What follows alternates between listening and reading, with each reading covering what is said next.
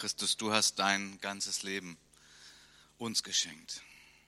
Und wir danken dir, Herr, dass die Beziehung zu dir keine Einbahnstraße ist, sondern dass du das gemacht hast, um uns in diesen Raum hineinzubringen, dass wir dir unser Leben auch geben und dass du das auch nimmst und wir mit dir eine wunderbare Gemeinschaft haben. Wir danken dir dafür.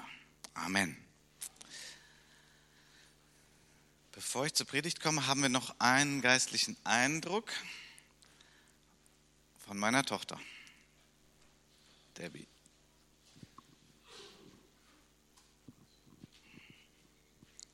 Äh, ja, ähm, ich hatte vorhin den Eindruck, als Heiko das Lied abgespielt hat, ähm, wo die Liebe halt durchs Herz fließt, ähm, dass es hier jemanden gibt, der quasi das gar nicht spürt und denkt, alles fließt an mir vorbei, ist wie so ein Fels im Fluss, irgendwie sein Herz ist so versteinert von irgendwelchen Erlebnissen oder etwas, was halt passiert ist, was das Herz so hart gemacht hat.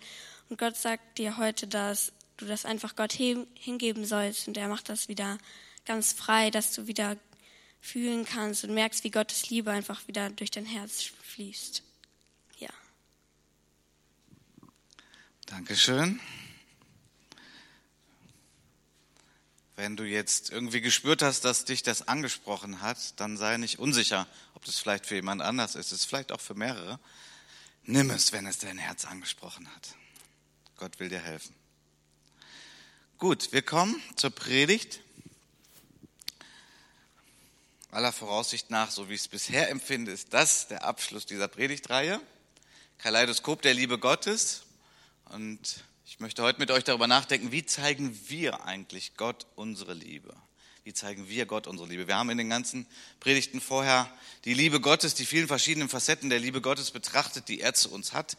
Da gibt es die erzieherische Liebe, da gibt es seine sich aufopfernde Liebe, da gibt es die romantische Liebe, die er auch zu uns hat. Ja, er hat auch Empfindungen, Gefühle. Und er lädt uns ja ein, und das ist das größte und wichtigste Gebot an uns Menschen, dass wir Gott lieben sollen von ganzem Herzen, mit all unserem Denken, mit all unserem Fühlen, mit unserem ganzen Körper, mit all unserer Kraft, eigentlich mit allem, was wir sind. Das ist das größte Gebot. Nun möchte ich aber äh, direkt uns mal herausfordern. Ich will nicht das Wort Gottes kritisieren, aber ich möchte mal zu Beginn eine These jetzt in den Raum stellen, die sagt, du kannst Menschen zu ganz, ganz vielen Dingen zwingen aber du kannst niemanden zwingen, dich zu lieben. Kann das stimmen? Ist das so? Ja, du kannst Menschen, wenn du die Macht hast, ja, kannst du Menschen zu etwas zwingen. Wenn du ähm, Polizist bist und fährst mit deinem Motorrad da im Dienst rum und dir fällt irgendwas auf, was nicht okay ist, vielleicht ein Auto, das wenig Luft hat, dann kannst du als Polizist da deine Kelle raus oder die Lichter da anmachen und diesen Menschen zwingen anzuhalten weil er hat die Autorität vom Staat, dass man darauf hören muss. Gut, wenn du das nicht machst, kannst du noch ein bisschen flüchten, aber irgendwann kriegen die dich und die zwingen dich und die können dir deinen Führerschein abnehmen und so weiter. Es gibt eine Menge, wozu man Menschen zwingen kann. Aber meine These ist, du kannst niemanden dazu zwingen, dich zu lieben. Nun, wie steht das denn nun im Zusammenhang damit, dass Gott aber sagt, das ist das größte Gebot? Wie kann das sein? Nun, da rühren wir ganz tief an dem, wie Gott uns Menschen geschaffen hat. Und da kommen wir zu diesem Punkt, der uns auch besonders und einzigartig macht in der Schöpfung.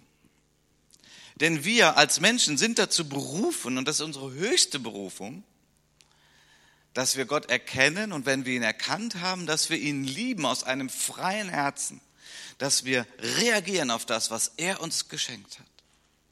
Das ist nicht so bei den Tieren, das ist nicht so bei den Engeln, auch nicht bei Pflanzen oder irgendwie der äh, unbelebten Welt natürlich, die er geschaffen hat.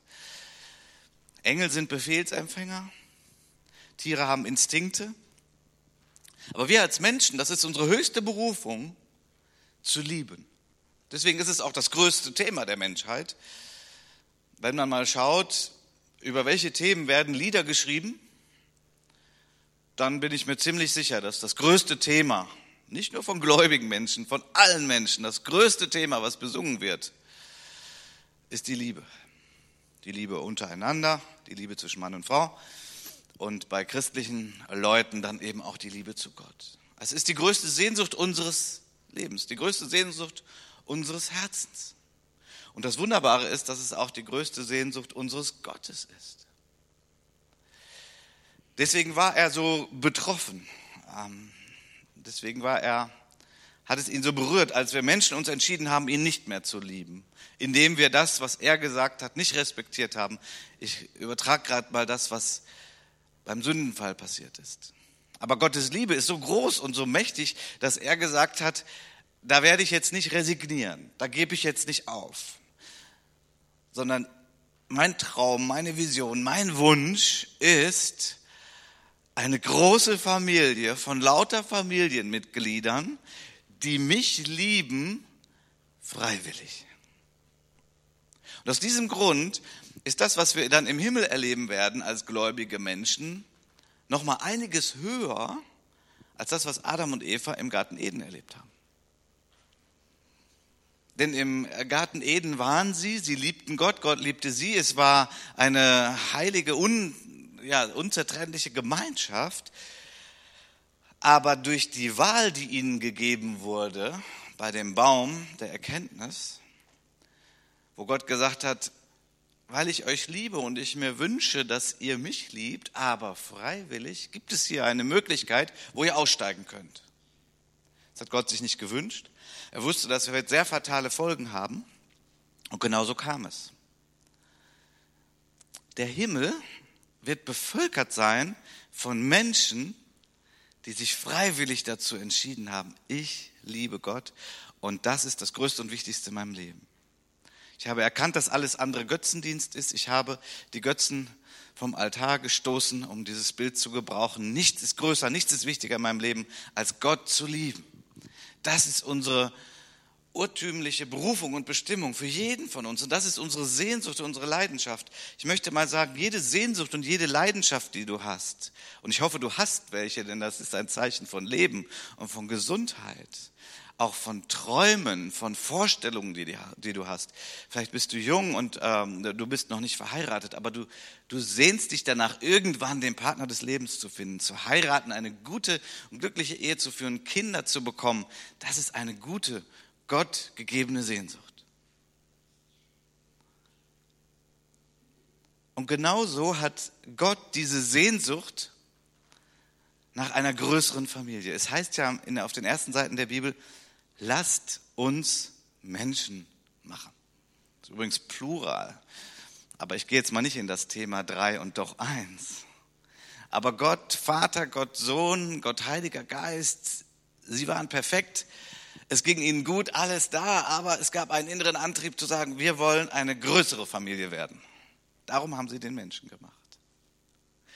Und das ist und bleibt das Größte und Wichtigste. Und wenn du diese Sehnsucht hast, ich habe gerade gesagt, Familie irgendwann zu gründen, so, das können auch andere Dinge sein. Du möchtest einen guten Dienst tun, du möchtest Armen helfen, du möchtest, was weiß ich, Entwicklungshilfe machen, was auch immer, alten Menschen helfen. Das ist alles gut und alles richtig, nur auch das kann schief werden, kann sogar zum Götzendienst werden, wenn es nicht eingebettet ist darin zu sagen, und das mache ich alles, weil ich Gott liebe weil ich ihn liebe, weil ich Gott liebe, möchte ich Menschen lieben.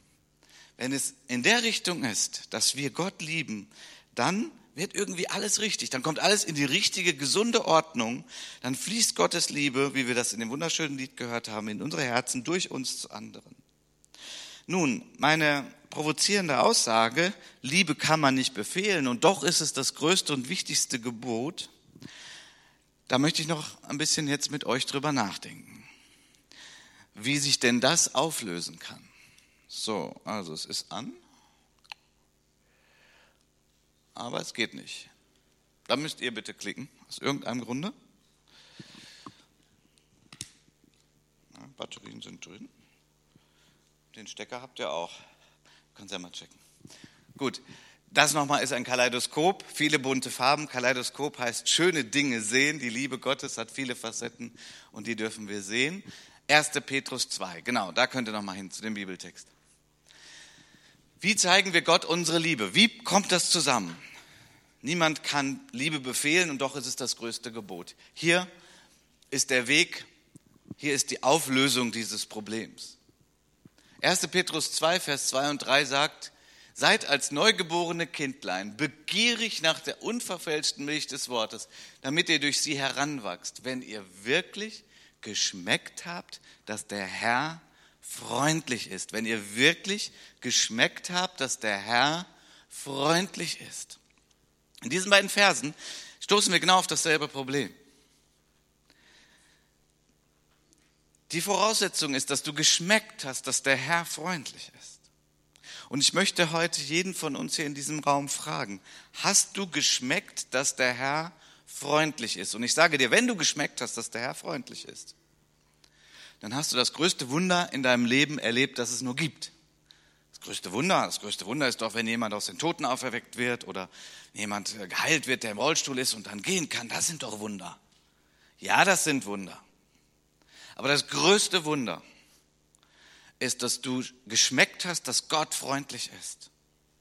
Denn das ist nicht die natürliche Einstellung von uns Menschen gegenüber dem übernatürlichen Gott, diesem Wesen, das wir nicht von Herz zu Herz kennen, von unserer Natur her. Da gibt es viele Vorstellungen. Wie ist denn Gott? Manche leugnen ihn komplett. Die Atheisten sagen, gibt gar keinen Gott. Dann gibt es viele Religionen und viele Systeme. Und wenn wir uns die Religionen anschauen, dann gibt es ein Muster, das durch alle Religionen geht. Nur verschiedene, ähm, verschieden geartet ist dann die Praxis, aber es gibt ein Muster, das durchgeht. Und das Muster ist, wir müssen Gott gnädig stimmen. Weil Gott ist heilig und Gott ist gerecht und wir sind es nicht und wir müssen Gott gnädig stimmen und deswegen müssen wir Opfer bringen. Das siehst du im Hinduismus, das siehst du im Islam, das siehst du überall. Da musst du Opfer bringen, ob das nun Tieropfer sind oder ob das eben fünfmal am Tag beten ist und einmal im Leben nach Mekka. Es gibt Opfer, die du bringen musst. Es gibt übrigens auch christliche Religionen, die verschoben sind und die sich verschoben haben hin dahin, dass wir Opfer bringen müssen, um Gott gnädig zu stimmen. Das ist, das, das ist eigentlich unsere, unser natürlicher Zustand. Das ist, wo wir alle herkommen. Das ist normal. Es sei denn, das Wunder passiert, dass die Liebe Gottes dein Herz trifft, dass du weißt, ich bin geliebt, ich bin geliebt, ich bin gemeint. So wie heute hoffentlich jemand angesprochen wurde von diesem Felsen da im Wasser wo das Wasser so vorbeifließt, dass man denkt, ja, irgendwie hier gibt es Menschen, die glauben das, die erleben das gerade mit der Liebe Gottes. Bei mir fließt es so vorbei. Das ist, damit du dieses Wunder heute mitnimmst und erlebst, dass Gott dich, ja, dich, ja, genau dich mit deinem Namen kennt und liebt. Das ist ein Wunder. Und das ist das größte Wunder, weil es unser Leben total verändert. Dann schmecken wir, dass Gott gut ist. Gott von sich aus schon mal gut ist. Die Frage ist ja gar nicht, wie kriege ich Gott gnädig mir gegenüber? Das ist die Frage des natürlichen Menschen, des unerlösten Menschen. Das ist die Frage, ja. Und das hat Luther umgetrieben zum Beispiel, aber viele Menschen treibt das um. Wie kriege ich Gott gnädig? Und wenn wir begreifen, was Gott der Vater für uns getan hat mit Christus, seinem Sohn, den er uns schenkt, und wird er uns mit ihm nicht auch alles schenken, wenn das in unserem Herzen angeht, das Licht, dass das Klick macht und dass wir wirklich gemeint sind. Ich bin gemeint. Christus kam. Dann schmecken wir die Liebe Gottes. Und das ist etwas anderes als es richtig finden. Wir haben keine, keine dogmatische Religion. Ja, wir haben Grundsätze und Lehrsätze, aber der Kern unseres Glaubens ist, Gott zu schmecken, dass er gut ist. Und dass er nicht gut ist, weil ich Gutes tue für ihn, sondern dass er gut ist zu mir von sich aus und er alles bereitet hat und ich werde gut, je mehr ich seine Güte schmecke und darin lebe. Und dann ist es nämlich kein Befehl, du musst mich lieben. Und hier löst sich das auf. Du kannst niemanden zwingen, dich zu lieben. Hier löst sich das auf. Wenn du schmeckst, dass Gott gut ist, dann willst du Gott lieben. Das ist gesund. Wenn du geliebt wirst, wenn du beschenkt wirst, dann ist die gesunde Reaktion, ich liebe dich auch, lass dich drücken, kann ich dir was schenken? Was möchtest du? Das ist der Kern, das ist, worum es geht. Wenn du also hörst, du sollst Gott lieben und du denkst, okay, das bedeutet, ich muss so und so viel beten und so und so viel spenden, dann habe ich für dich eine Einladung. Dann habe ich eine Einladung an dich. Bitte einmal klicken. Einmal weiter bitte. Weil in demselben Brief schreibt Petrus, gelobt sei der Gott und Vater unseres Herrn Jesus Christus. Das ist 1. Petrus Kapitel 1 ab Vers 3. Gelobt sei der Gott und Vater unseres Herrn Jesus Christus, der uns aufgrund seiner großen Barmherzigkeit wiedergeboren hat zu einer lebendigen Hoffnung durch die Auferstehung Jesu. Nun, der Begriff Wiedergeburt ist belegt, den gibt es auch in anderen Religionen, aber da meint er etwas ganz anderes. Da wirst du irgendwie, wenn du stirbst, dann wirst du irgendwann wiedergeboren zu einem Schmetterling oder einem Baum oder ich weiß es nicht genau. Aber das ist nicht, was die Bibel mit Wiedergeburt meint. Die Bibel mit Wiedergeburt meint genau diesen Punkt, dass du normalerweise als natürlicher Mensch die Liebe Gottes, die Güte Gottes nicht schmecken kannst. Es sei denn, es sei denn, das Evangelium, die gute Nachricht von Gott trifft dein Herz, berührt dein Herz, du sagst Ja dazu, du erkennst, dass du ein Sünder bist, dass du nicht gerecht bist vor Gott, aber du erkennst, dass Christus das Opfer für dich ist. Du nimmst dieses Opfer, du dankst Gott, dass er das Opfer für dich ist und Gott macht dich gerecht und gebiert dich neu. Du bist eine neue Kreatur. Und diese neue Kreatur liebt Gott. Hier ist die Lösung. Du musst wiedergeboren sein. Du musst von neuem geboren sein. Das ist Gottes Plan und war immer Gottes Plan. Überall da, wo diese Wahrheit nicht gepredigt wird, haben wir ein krampfartiges Christentum. Haben wir Menschen, die versuchen, Gott zu ehren und ihn zu lieben, aber sie können es nicht wirklich von Herzen, weil sie nicht wiedergeboren sind. Geboren aus dem Geist Gottes, das ist ein Geschenk, was Gott uns macht. Und wenn du dich irgendwie zwischendurch mal fragst und wenn du vielleicht traurig bist und denkst, ach, irgendwie ist alles so traurig, ist so schwer, ja, und dann soll ich noch Gott lieben und Gott danken. Du kannst Gott immer danken, wenn er dir das geschenkt hat, dass er dich wiedergeboren hat. Amen. Also an dieser Stelle, Amen passt jetzt gut. Eine neue Kreatur, eine neue Identität. Ich, Carsten Buck, ich wurde vom Heiligen Geist wiedergeboren. Ich wurde geboren von meiner Mutter 1962 und ich lebte mein Leben, bis ich 18 war und dann traf mich das Evangelium. Der Geist Gottes hat mich wiedergeboren und für mich war auf einmal klar, es gibt Gott und Gott ist gut. Er ist gut zu mir. Ich muss ihn nicht gütig stimmen durch das, was ich tue. Er ist gut zu mir. Ich glaube, dass Christus das Opfer für mich ist. Er ist gut zu mir. Und ich sage euch, wenn diese Wahrheit tief in uns lebt, wenn wir darin wandeln, wenn wir darin unterwegs sind, dann geht so viel Krampf weg. Und es gibt nicht wenige von uns, die wünschen sich, dass Gott, Gott unserem Land nochmal eine Heimsuchung schenkt. Ähm, sprich also Erweckung. Also es sind jetzt alles so fromme Begriffe. Also dass nochmal ein Erwachen durch Deutschland geht und dass viele Menschen diesen wahren Gott, diesen lebendigen Gott, Jesus Christus wirklich erkennen. Und dann gibt es viele Methoden und, und ja, da müssen wir noch mehr Konferenzen machen, wir müssen noch mehr beten und wir müssen noch mehr binden und lösen und wir müssen noch mehr Buße tun und über die Vergangenheit unseres Volkes Buße tun. Und da gibt es lauter Dinge, die alle solche mechanistischen, menschlichen Dinge sind, wie wir glauben, dass wir das hinkriegen.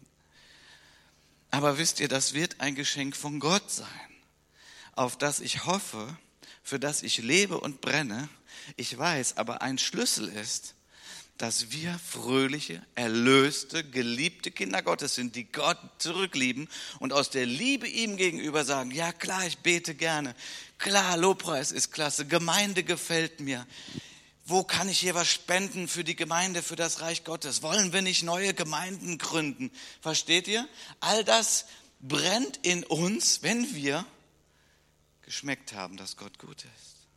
Wenn die Liebe Gottes uns absorbiert, wenn das das Größte und Wichtigste in unserem Leben ist, das ist meine Hoffnung für eine Veränderung unseres Volkes, unseres Landes, was wir dringend brauchen.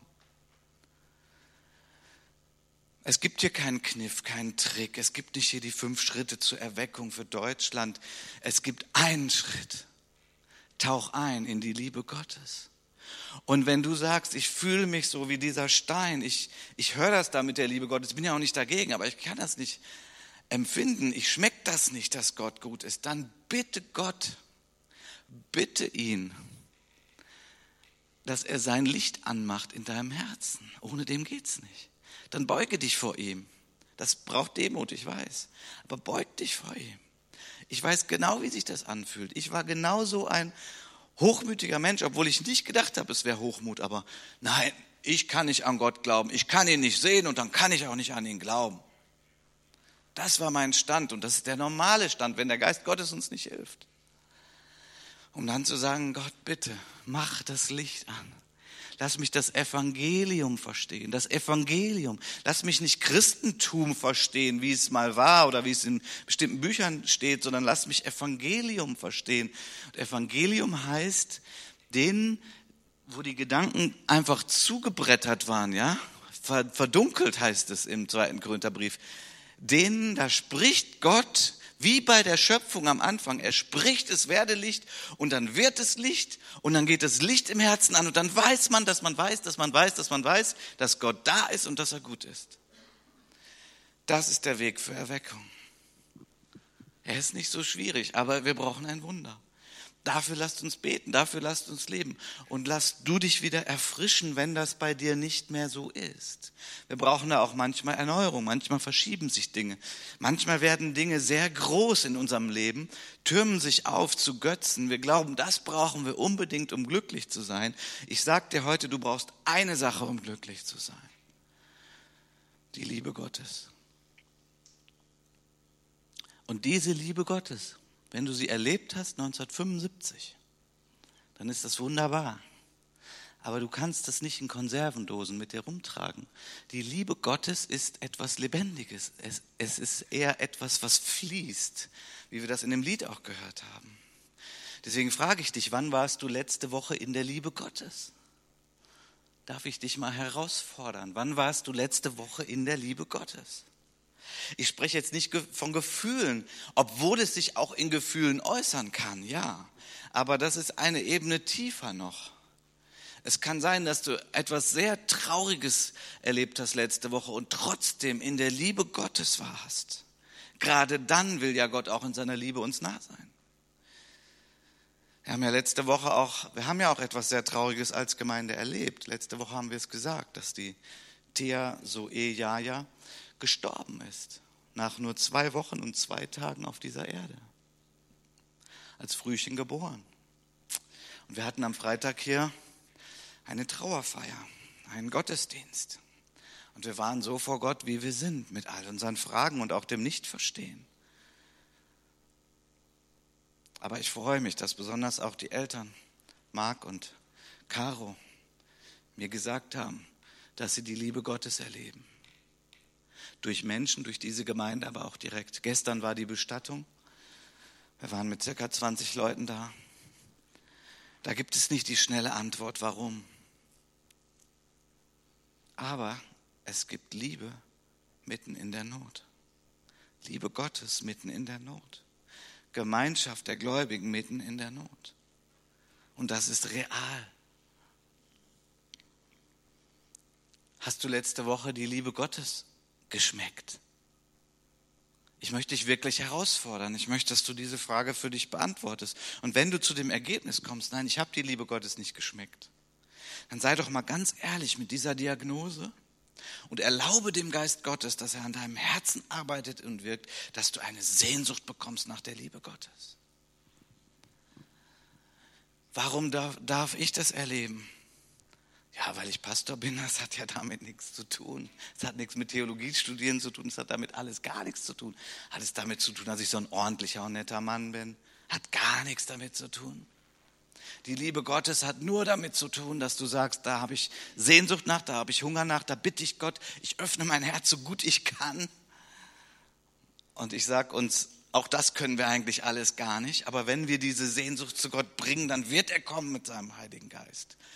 Und dann wird er das öffnen und die Liebe Gottes wird ausgegossen in unsere Herzen durch den Heiligen Geist, sagt die Schrift. Du brauchst das Wunder vom Heiligen Geist, dass du da hineinbrichst, dass du da reinkommst. Und nochmal, ich bitte dich, mach mal eine ehrliche Diagnose. Vielleicht sagst du, ja, die Liebe Gottes habe ich erlebt letztes Jahr. Schön und gut. Aber weißt du, weißt du, das brauchst du immer wieder, das brauchst du frisch. Und Gott will es auch geben. Nochmal, ich rede nicht von Gefühlen. wir sehen uns nicht nach Gefühlen. Gefühle sind ein Nebenprodukt dann davon. Die sind okay, da dürfen wir uns freuen. Aber es geht um die, die Liebe Gottes, die unser Herz trifft, dass wir wissen, boah, Gott liebt mich. Ey, Carsten Buck, dieser Name, der steht im Buch des Lebens. Ich bin gemeint. Gott ist für mich. Der hat sich unsterblich in mich verliebt. Warum hat er das gemacht? Das kann man nicht erklären, aber er hat's gemacht. Und es bleibt so egal, was ich tue. Ich glaube, es war David Wilkerson oder einer seiner Mitarbeiter. Sie hatten in New York diese Drogenarbeit gestartet. Und dann kamen natürlich ziemlich finstere Typen da auch rein. Und einer kam mit dem Messer auf ihn zu und er wollte ihn verletzen oder vielleicht umbringen, weil er so einen Hass hatte auf Christen. Und dann, ich weiß es nicht jetzt, ob es David Wilkerson war oder eben ein Mitarbeiter, der sagte, und du kannst mich in kleine Stücke schneiden. Aber jedes dieser Stücke wird dich immer noch lieben, weil die Liebe Gottes in mir ist. Die Liebe Gottes ist das Stärkste und das Wichtigste, was wir haben auf diesem Planeten. Und das ist, wo wir alle auch hin unterwegs sind. Aber nochmal, ich will dich heute nicht so locker davon lassen. Vielleicht bist du gekommen, um einfach mal hier Gottesdienst so dabei zu sein, aber ich bin heute ziemlich penetrant. Wann hast du zuletzt die Liebe Gottes geschmeckt? Ich, ich sage euch, deswegen mache ich stille Zeit. Ja, auch weil ich bete für, für andere und für mich und äh, konkrete Anliegen haben und so weiter. Aber ich mache besonders deswegen stille Zeit, weil mein Herz braucht die Liebe Gottes. Ich brauche das frisch. Wisst ihr, mit Gott ist es doch nicht so, dass er sagt, ja, am Tag, als du, du das Evangelium verstanden hast, da habe ich zu dir gesagt, ich liebe dich. Und ähm, sollte sich das mal ändern, dann sage ich dir Bescheid. Ihr kennt den alten Witz. Das ist in der Ehe falsch und das ist auch in der Beziehung mit Gott falsch. Gott ist lebendig, er ist die Quelle des Lebens. Aus ihm sprudelt es heraus. Er möchte dir heute sagen, dass er für dich ist, dass er dich liebt. Ja, aber ist das denn nicht gefährlich, was du da gerade predigst? Müssen wir nicht hören, dass wir Sünder sind und dass wir schlecht sind? Wisst ihr, wenn wir nur das hören, dass wir Sünder sind und schlecht sind, dann sind wir vorbeigesegelt am Evangelium. Wenn das Licht des Evangeliums unsere Herzen erfüllt und wir feststellen, da liebt uns jemand so, wie wir sind, dann in seiner Liebe werden wir die Schattenseiten von uns sehen. Und dann können wir sie auch ertragen. Und dann können wir damit zu Gott gehen und sagen, Gott, schau mal, das ist nicht gut. Das ist nicht gut, was ich mir gestern im Fernsehen angeschaut habe. Vielleicht ist das gerade prophetisch. Vielleicht sitzt du hier und du hast dir gestern etwas angeschaut im Fernsehen, das war nicht gut. Du weißt das auch. Aber du bist da auch in einem Kampf. Aber dann wende dich heute an Gott und sag Gott, es tut mir leid. Wir können Gott um Vergebung bitten, eigentlich nur von ganzem Herzen, angesichts seiner Liebe das Kind, das sich dreckig gemacht hat und weiß, das sollte ich eigentlich nicht. Ich habe da gespielt da irgendwie an diesem Bach und die Eltern haben vorher gesagt, ich soll das nicht.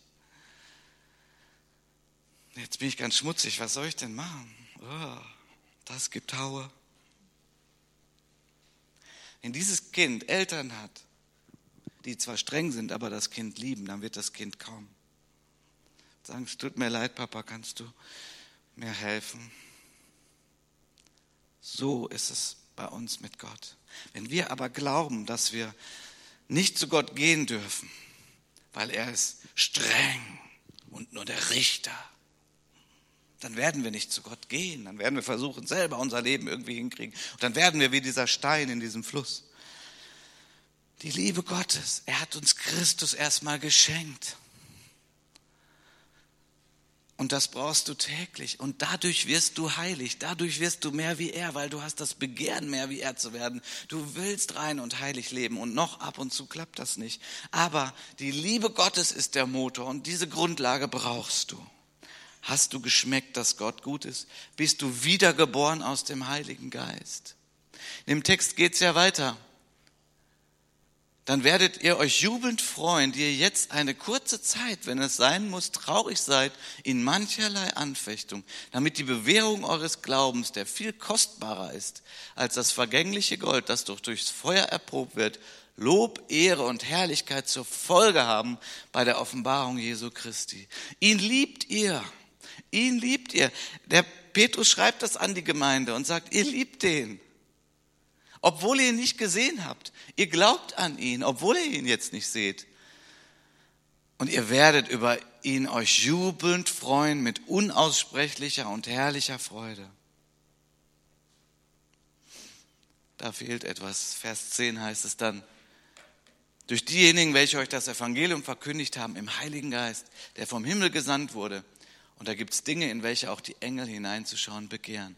Nun, hier ist von Anfechtung die, Lebe, die Rede. Die Liebe Gottes ist nicht so eine schwammige, immer Wohlfühlliebe. Die Liebe Gottes ist auch formend und erzieherisch. Und wir gehen durch schwere Zeiten, so wie in dieser Gemeinde übrigens einige durch sehr schwere Zeiten gegangen sind. Zum Beispiel durch den Verlust ihrer Kinder. Aber dann kam eben auch die Liebe Gottes und formt uns und läutert uns. Läutert uns. Das Feuer, das Feuer der Anfechtung, das Feuer der Prüfung ist nicht, weil Gott dich nicht mehr liebt, sondern ist, weil Gott dich formt. Wisst ihr, wie, wie Gold geläutert wird? Also zumindest früher, wie das so handwerklich ging? Wie man Gold läutert? Ich weiß nicht, die, die verheiratet sind und einen Goldring haben, was hast du da genommen? Also wir haben damals nicht so viel Geld gehabt, armer Student. Ich glaube, wir haben dieses, was gibt's, 333er und 600 noch was und 900 noch was. Oder? So ähnlich, die Bezeichnung von, von Gold. Und je höher die Zahl, umso reiner ist das. Aber auch umso weicher, also umso verletzlicher. Gut. Gold wird verflüssigt, wird heiß gemacht und durch diese Hitze wird das, was die unreinen Anteile sind, die kommen nach oben an die Oberfläche und dann kann man die abschöpfen und rausnehmen. Und das macht man halt immer wieder und immer wieder. Und dann wird das Gold immer reiner, immer klarer. Und hier ist das Bild. Wir alle sind berufen, im Bilde Gottes zu sein. Wir alle sind berufen, ein Abbild Christi zu werden. Von seinem Charakter, von seiner Güte, von seiner Freundlichkeit, Geduld, Liebe, Weisheit, all das, was Christus selber ist. Und die Liebe ist das Größte davon. Wenn wir durch Zeiten der Anfechtung gehen, Hitze, unangenehm, dann ist es die Zeit, wo die unreinen Anteile von uns nach oben geschwemmt werden. Und Gott selber schöpft diese Dinge weg. Und er macht das so lange, bis sein Angesicht sich komplett spiegelt in dieser Oberfläche von diesem flüssigen Gold. Das ist der Plan Gottes. Damit will ich nicht irgendwie leichtfertig sagen, ja, schau mal, dein Problem ist nicht so groß. Und das ist, was Gott macht. Da müssen wir schon seelsorgerlich und gütig und freundlich mit Menschen unterwegs sein und sie tragen und auch mal aushalten, dass sie sagen, warum und auch klagen zu Gott, das ist völlig in Ordnung. Aber dann kommt irgendwann der Punkt, wo du merkst, okay, Gott hat das zugelassen in meinem Leben, wie bei Hiob, damit das noch reiner und klarer wird und ich noch mehr Gott widerspiegel, dass die Ziele meines Lebens noch mehr die göttlichen Ziele werden, die Motivation, warum ich etwas tue, noch mehr göttlich wird aus selbstloser Liebe und so weiter und so weiter. Und dann wird auch unsere Liebe zu Gott immer tiefer. Können wir Gott lieben? Wir können Gott lieben und damit komme ich auf die Zielgerade. Ich möchte schon mal das Lobpreisteam nach vorne bitten. Wir können Gott lieben, Nummer eins, nur dann, wenn wir geschmeckt haben, dass Gott gut ist. Und das bedeutet, dass Gott uns wiedergeboren hat aus seinem Geist. Und wenn das für dich Fremdwort ist, wenn du sagst, das kenne ich nicht, das habe ich nicht erlebt, lade ich dich herzlich ein. Komm nach dem Gottesdienst nach vorne. Ich würde gern mit dir beten, dass Gott diese Gnade dir schenkt, dass er das Licht anmacht, das Evangelium, dass du begreifst, dass er dich liebt. Und Nummer zwei, sag Gott, dass du seine Güte schmecken möchtest. Du darfst das. Das Wort Gottes fordert uns dazu auf. Du brauchst diese Liebe frisch. Und das ist der Auftrag deines Lebens. Liebe Gottes empfangen, Liebe Gottes weitergeben. Durch praktische Dinge, durch Worte. Das ist das Glück des Lebens, wozu wir geschaffen sind. Glaubt ihr das mit mir? Amen. Amen. Da möchte ich euch bitten, aufzustehen, sofern euch das möglich ist.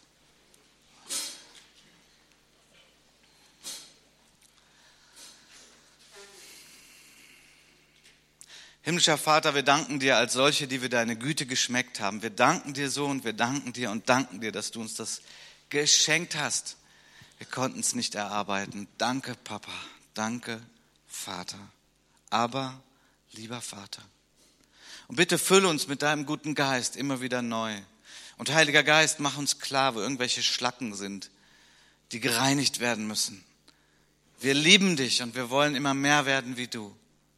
Und wir wollen tun, was du uns sagst, weil wir so geliebte Kinder sind. Und danke, Vater, dass wenn wir uns dreckig gemacht haben, wir mit Vertrauen zu dir gehen können und du uns reinwäschst durch das Blut von Jesus. Dafür danken wir dir. Wirke in uns und durch uns, auch hinein in diese kalte und zerbrochene Welt, in die du uns gestellt hast, damit deine Liebe durch uns fließt, hin zu unseren Mitmenschen. In Jesu Namen. Amen.